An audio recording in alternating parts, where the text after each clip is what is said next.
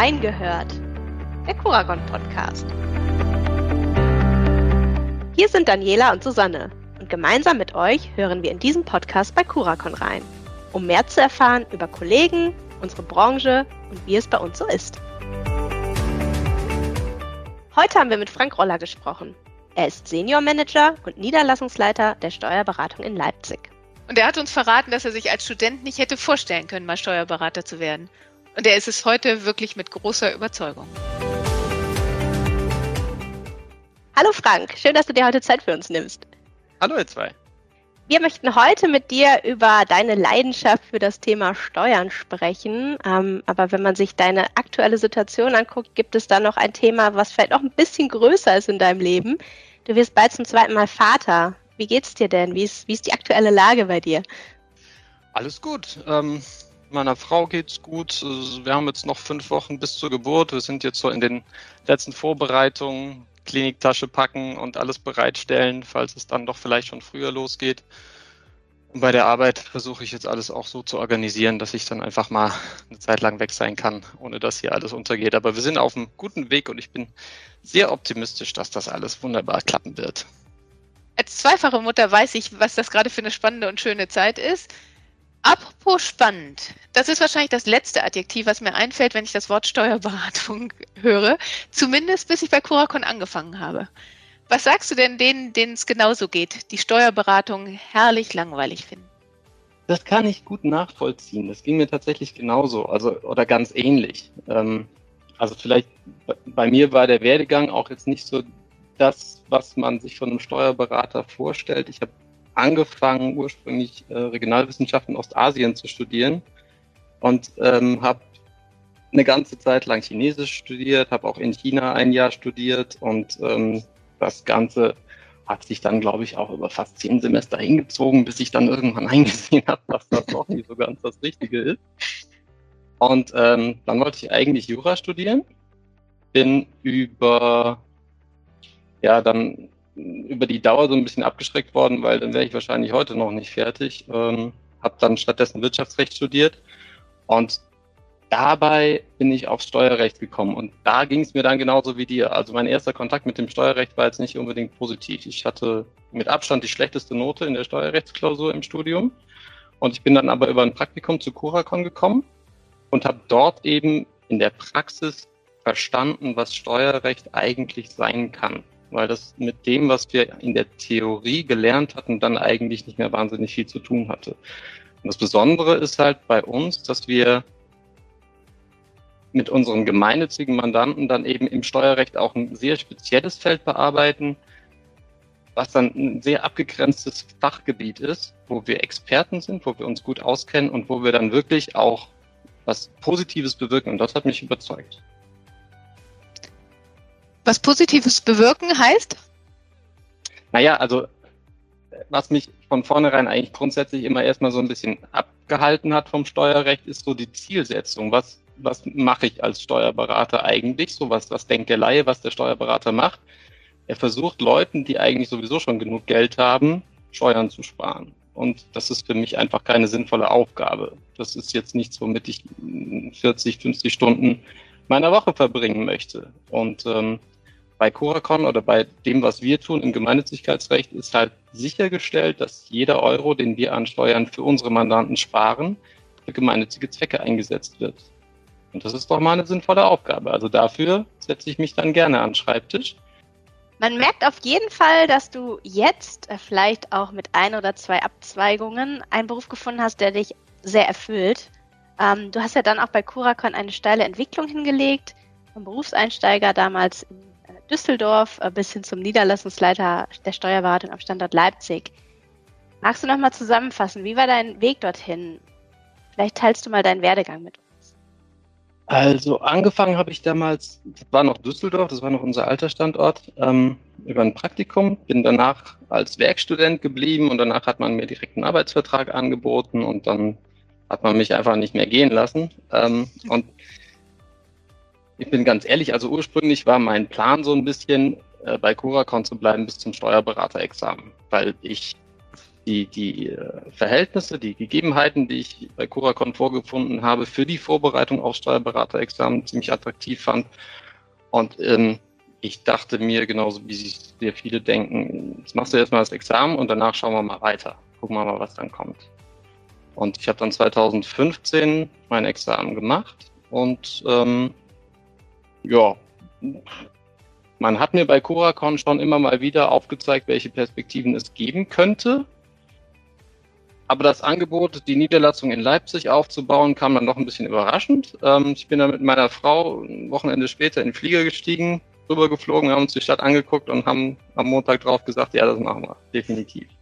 Ist eine tolle Stadt auf jeden Fall. Und ähm, dann ging es 2016 erstmal nach Berlin Dort habe ich dann anderthalb Jahre in der Niederlassung so ein bisschen gelernt, wie Niederlassungsleitung funktioniert, habe dort auch ein bisschen ausgeholfen und einige Mandate übernommen, die schon in den Leipziger Bereich gehören. Und bin dann 2018 mit meiner Frau nach Leipzig gezogen und dann haben wir hier den Standort aufgebaut. Vielleicht nochmal ein kurzer gemeinsamer Blick auf deine erste Zeit damals als Niederlassungsleiter. Wie viel Sprung ins kalte Wasser war das denn? Du hast ja gerade erwähnt, du wurdest gut unterstützt, auch durch die Berliner äh, Kollegen und Kolleginnen und konntest auch schon erste Mandate kennenlernen. Wie war die Zeit damals für dich? Das muss ich sagen, so im Rückblick ähm, war eine sehr schöne Entwicklung. Das hat mir Spaß gemacht, die ganze Zeit hier mein eigenes Ding aufzubauen. Und es war aber auch nicht so, dass man mich da jetzt irgendwie unbegleitet ins kalte Wasser geworfen hätte und äh, gesagt hätte, so, fahr mal dahin und mach mal dein Ding, sondern es war, es wurde quasi komplett gecoacht, alles, was ich gemacht habe. Ich hatte immer Ansprechpartner, ich hatte immer jemanden, der mir gezeigt hat, wie man wo Akquise machen kann, wie man wo einen Fuß in die Tür kriegt. Ähm, es war alles relativ einfach, muss ich im Nachhinein sagen. Und äh, macht mir riesen Spaß und ich würde den Standort jetzt um keinen Preis der Welt wieder aufgeben. Vielleicht können wir noch mal einen tieferen Blick auf dein, deine Rolle als Niederlassungsleiter werfen. Wie viel Gestaltungsfreiraum gibt dir diese Position? Wie flexibel nimmst du dich als Niederlassungsleiter selber wahr?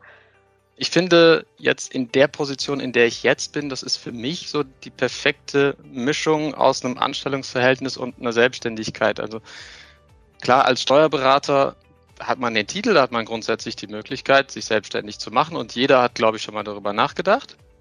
Hat natürlich aber auch einige Nachteile, die man im Anstellungsverhältnis nicht hat. Also ein bisschen wirtschaftliche Sicherheit, Vertretungsregelungen. Man kann auch mal drei Wochen Urlaub machen, ohne dass man das Handy jeden Tag anhaben muss. Und ähm, das funktioniert halt als Selbstständiger nicht. Das haben wir hier. Und auf der anderen Seite hat man jetzt dann auf jeden Fall in der Position als Niederlassungsleiter, aber auch ich glaube, die Steuerberater, die nicht Niederlassungsleiter sind, würden das unterschreiben. Fachlich alle Freiheiten, jeder kann selbst entscheiden. Das ist, glaube ich, auch bei den großen Gesellschaften häufig ein bisschen anders. Bei uns ist aber grundsätzlich die Maßgabe, jeder Steuerberater ist fachlich qualifiziert genug, um eigenständig seine Mandate zu betreuen oder ohne dass er sich da nochmal irgendwie äh, ein Okay holen muss von irgendeiner übergeordneten Stelle. Das ist schon mal das eine und auch so zum das Organisatorische, auch da haben wir sehr viele Freiheiten. Also insofern haben wir hier wirklich die Möglichkeit, das Ganze so aufzubauen, wie es uns gefällt. Und ich glaube, da sind wir auch auf einem ganz guten Weg. Du hast gerade so schön die fachliche Eigenständigkeit betont, dass die gewünscht ist und dass die sich auch erarbeitet wird, zum Beispiel über Coaching und Begleitung. Die ist aber natürlich auch erforderlich. Wir sind Spezialisten, wir sind spezialisiert auf die Gesundheit und Sozialwirtschaft. Ähm, das ist eine Klientel, die natürlich unsere Expertise erwartet und die vielleicht aber auch einige andere Besonderheiten mit sich bringt. Was würdest du so sagen? Was, ist, was macht unsere Mandanten aus? Ähm, bei unseren gemeinnützigen Mandanten, ähm, ich finde das eigentlich eine sehr angenehme Mischung aus wirtschaftlichem Denken und einer, einer aufs Allgemeinwohl gerichteten Ausrichtung so ein bisschen. Ne? Also es steht halt der Fokus jetzt nicht komplett darauf, Steuern zu sparen oder so effizient wie möglich einen Prozess aufzubauen, um wirtschaftlich sinnvoll zu arbeiten, sondern es geht im Wesentlichen immer noch um den Menschen, dem geholfen werden soll in der Regel. Und das setzt sich halt bis in die Verwaltung fort. Und dann merkt man auch einfach, äh, unsere Mandanten sind menschlich vielleicht ein bisschen anders aufgestellt, weil sie eben gerade in diesem Sektor arbeiten und sich ja auch bewusst dafür entschieden haben. Ich mag unsere Mandanten menschlich mal sehr gerne. Die sind alle super freundlich, immer sehr dankbar, wenn man ihnen hilft und haben auch Verständnis, wenn man mal irgendwie nicht sofort am selben Tag eine Antwort liefern kann. Ähm, und das ist einfach ein Arbeitsumfeld, in dem ich mich sehr wohl fühle. Kannst du vielleicht nochmal kurz zusammenfassen? Was ist so das Schönste an deinem Beruf? Was begeistert dich jeden Tag im Job, wenn du es auf ein paar Sätze reduzieren müsstest? Also, ich glaube, das, das Schönste an meinem Job ist, dass er so abwechslungsreich ist. Das, das ist ja jetzt so, wenn man Steuerberater hört, denkt man erstmal so, ruhige Materie, das kann nicht interessant sein. Es ist aber wirklich sehr, sehr abwechslungsreich. Es ist inhaltlich ist es eine Mischung aus Rechtsberatung und betriebswirtschaftlicher Beratung. Also man hat mit Zahlen, mit Gesetzen und vor allem halt mit Menschen zu tun. Und das ist, glaube ich, der schönste Aspekt daran.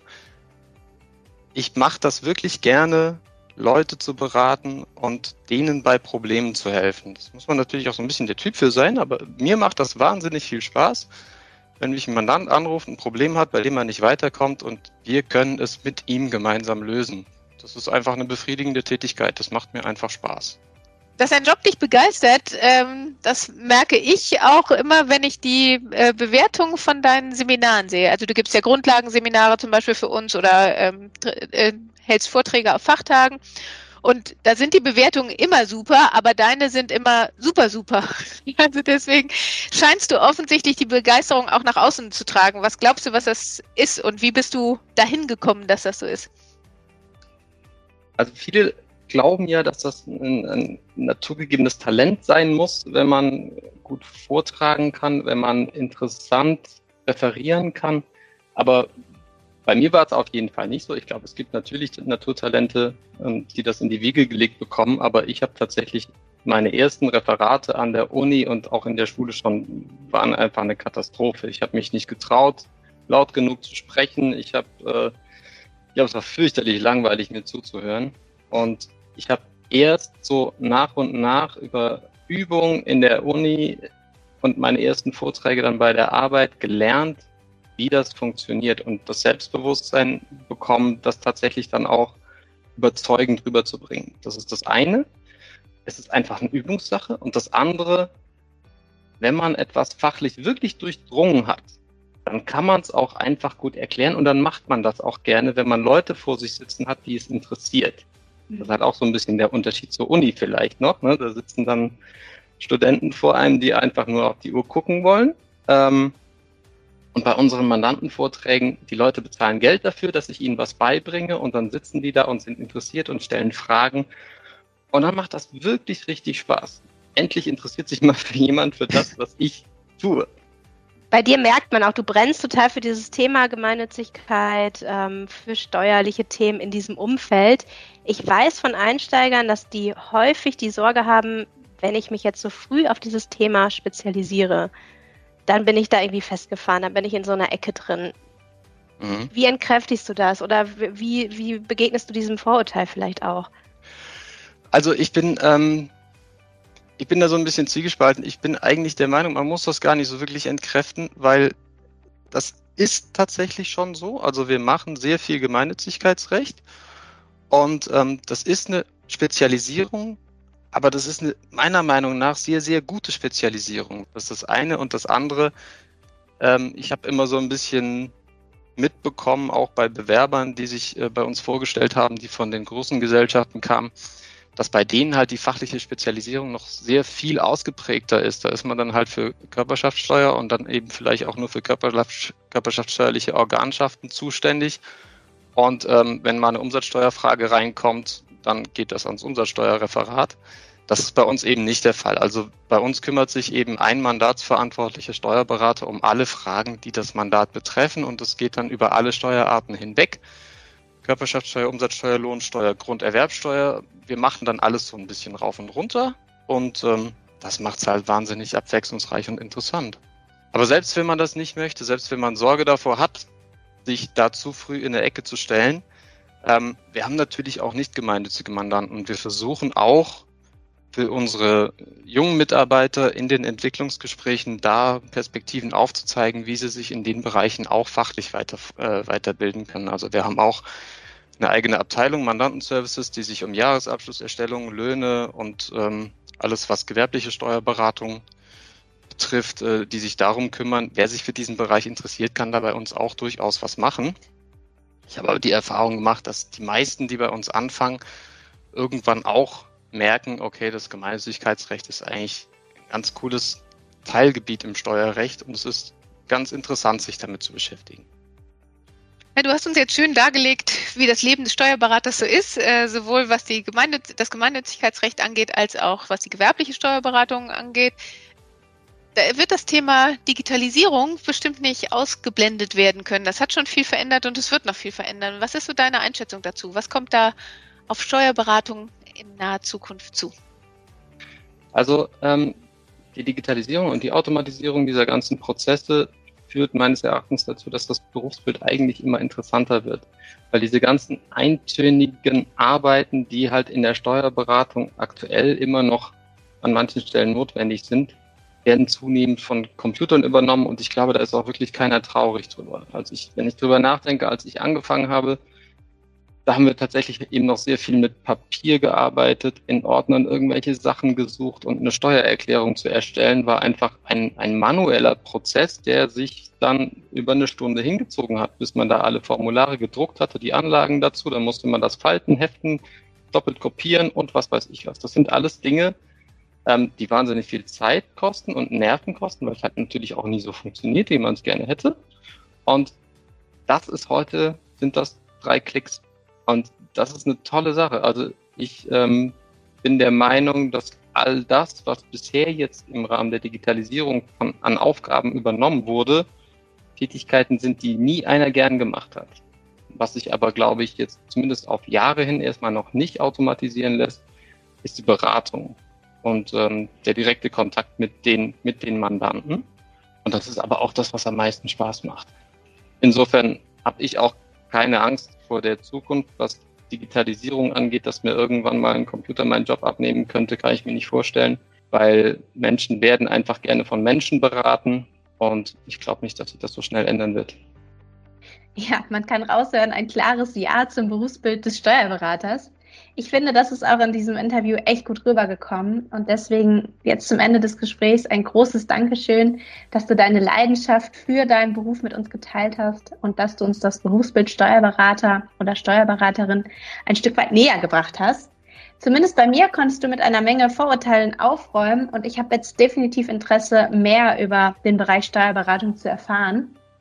Also nochmal danke für deine Zeit und ja, dir und deiner Familie jetzt für die anstehende, doch sehr aufregende Zeit alles Gute. Danke euch auch. Mir hat es auch viel Spaß gemacht.